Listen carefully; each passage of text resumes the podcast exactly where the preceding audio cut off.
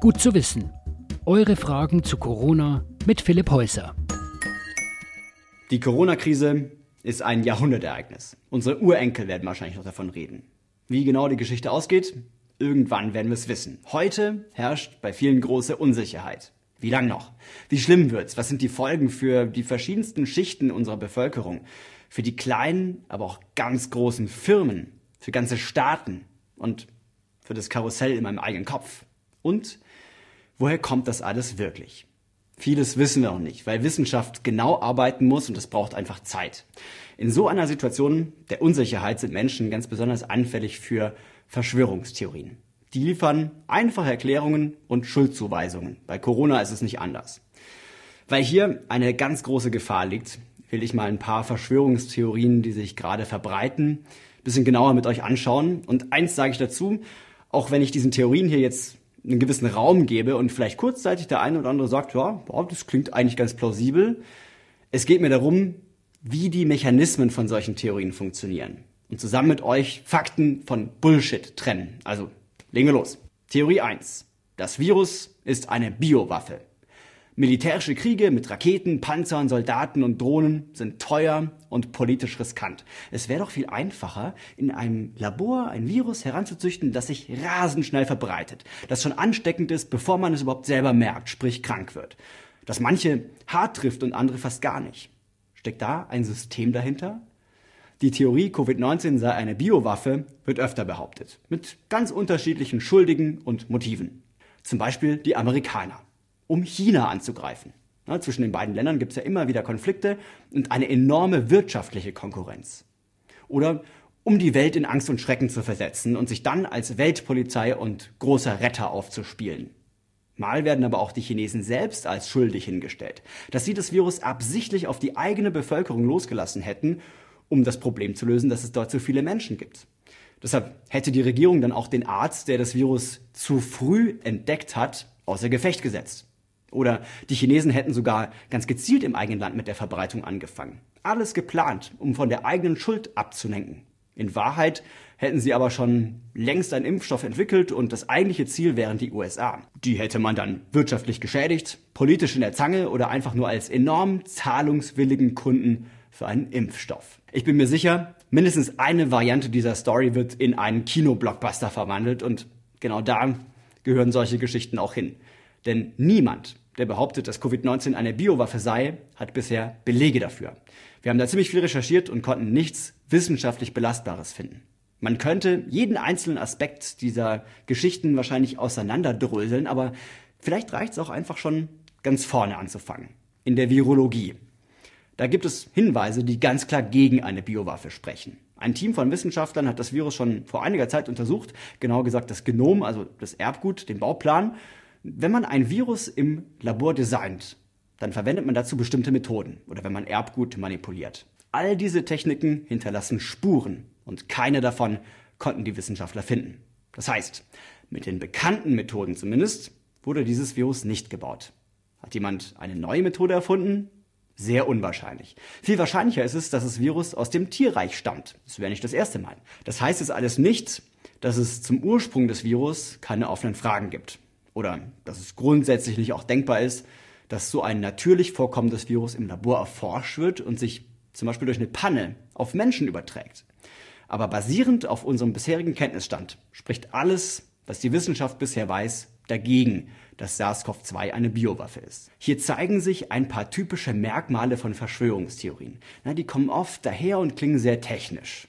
Wenn man jetzt so ein paar wissenschaftliche oder politische Begriffe in so eine Theorie einbaut, dann klingt sie gleich glaubwürdiger. Manche Leute verstehen vielleicht auch den einen oder anderen Fachbegriff nicht und haben dadurch nur noch mehr Respekt vor Verschwörungstheorien. Verschwörungstheorien sind aber in den seltensten Fällen durch tatsächliche wissenschaftliche Arbeiten untermauert. Also Arbeiten, die genau die Theorie als Thema haben und durch die üblichen Review-Prozesse gegangen sind. Oft genug reißen Verschwörungstheoretiker Studien aus dem Kontext und missbrauchen sie dann für ihre Argumentation. Und dann gibt es meistens eine ganz klare Trennung zwischen wir, die Guten, und die, die Bösen. Das ist ein ganz alter psychologischer Trick.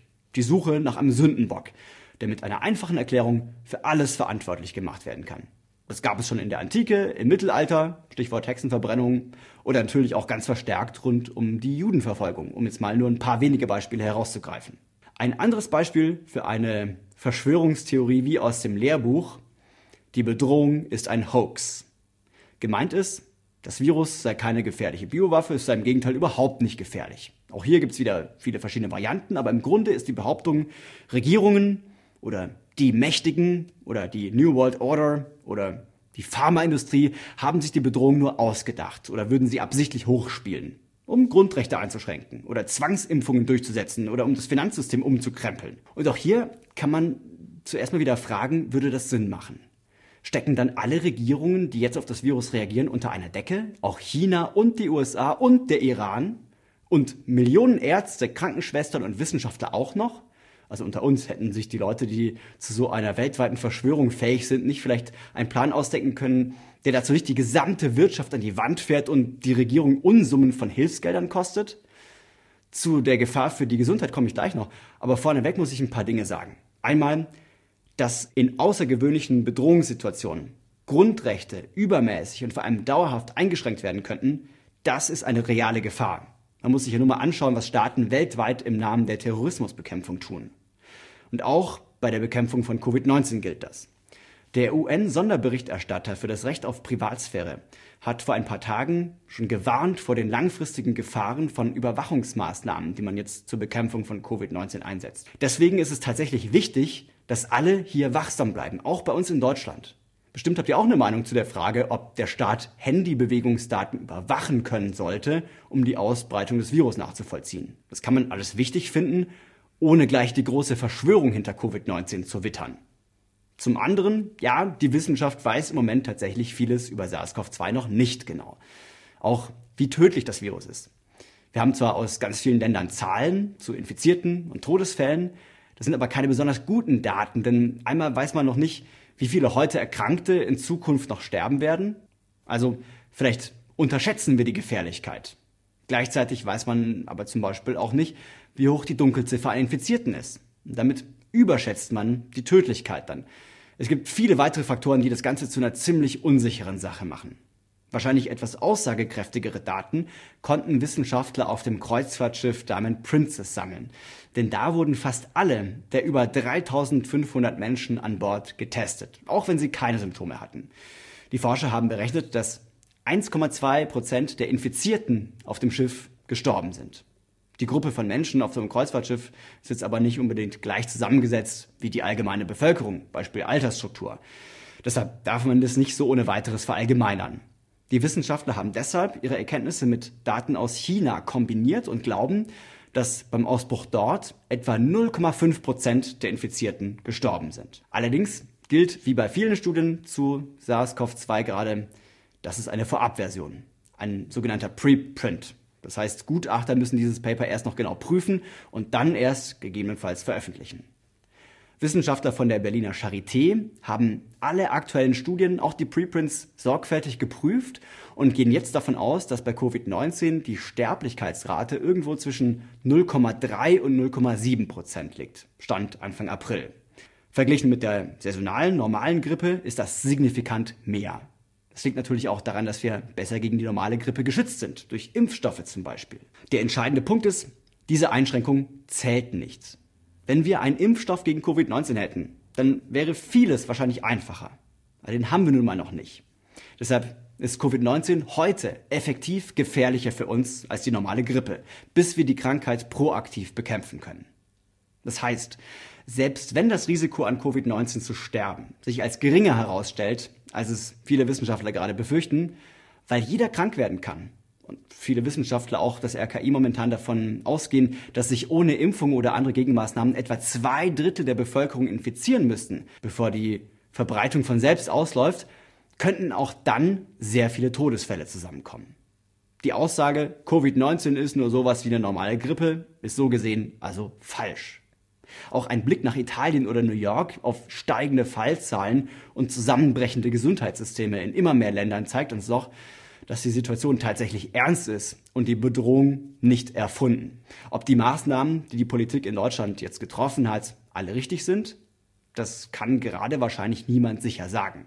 Wir wissen ja auch noch nicht genau, wie gut sie wirken, beziehungsweise welcher wirtschaftliche und gesundheitliche Schaden durch sie entstehen wird. Darüber zu diskutieren, kritisch zu sein, zu anderen Einschätzungen zu kommen, Alternativen zu überdenken und auf die vielen Unsicherheiten hinzuweisen und gerade beim Thema Grundrechte sehr wachsam zu sein. Das ist doch wichtig. Für eine große Verschwörung spricht allerdings nichts von all dem. Es unterstreicht nur, dass wir dringend mehr gute Daten, mehr Studien und Modelle brauchen, um dann auf einer besseren Grundlage entscheiden zu können. Als drittes noch ganz kurz zum Praktischen. Es gibt immer wieder Behauptungen, dass irgendetwas angeblich gegen SARS-CoV-2 schützt. Mit einigen haben wir uns schon auseinandergesetzt. Alkohol trinken zum Beispiel hilft nicht, rauchen auch nicht. Kokainschnupfen, wer hätte das gedacht, hilft auch nicht. Auch nicht warmes Wasser trinken, Ingwer, Zwiebeln, Vitaminpräparate und so weiter und so fort. Es ist zwar immer gut, sich gesund zu ernähren, aber man sollte nicht denken, dass man alleine dadurch ausreichend gegen das Virus geschützt ist. Und natürlich gibt es jetzt auch Betrüger, die die Angst ausnutzen wollen, die viele Leute verständlicherweise haben. Interpol hat vor kurzem festgestellt, dass es schon jetzt viele gefälschte Corona-Produkte gibt, von falschen oder mangelhaften Masken bis zu angeblichen Medikamenten. Und vielleicht habt ihr auch im Browser schon Werbung für sowas angezeigt bekommen. Deswegen Augen auf bei dubiosen Angeboten. Und es gibt Stand heute kein Präparat, keine Spezialzahnpasta, keine Salbe und kein Medikament für uns zu kaufen, das wirklich vor Corona schützt. Manche Medikamente scheinen vielversprechend, aber das wird gerade erst noch klinisch getestet. Ihr könnt euch aber darauf verlassen, sobald da was Relevantes rauskommt, erfahrt ihr das allerspätestens hier bei uns. Deswegen ist die schlauste Strategie meiner Meinung nach im Moment weiter Hände waschen, Abstand halten, sich nicht ins Gesicht fassen und kritisch bleiben.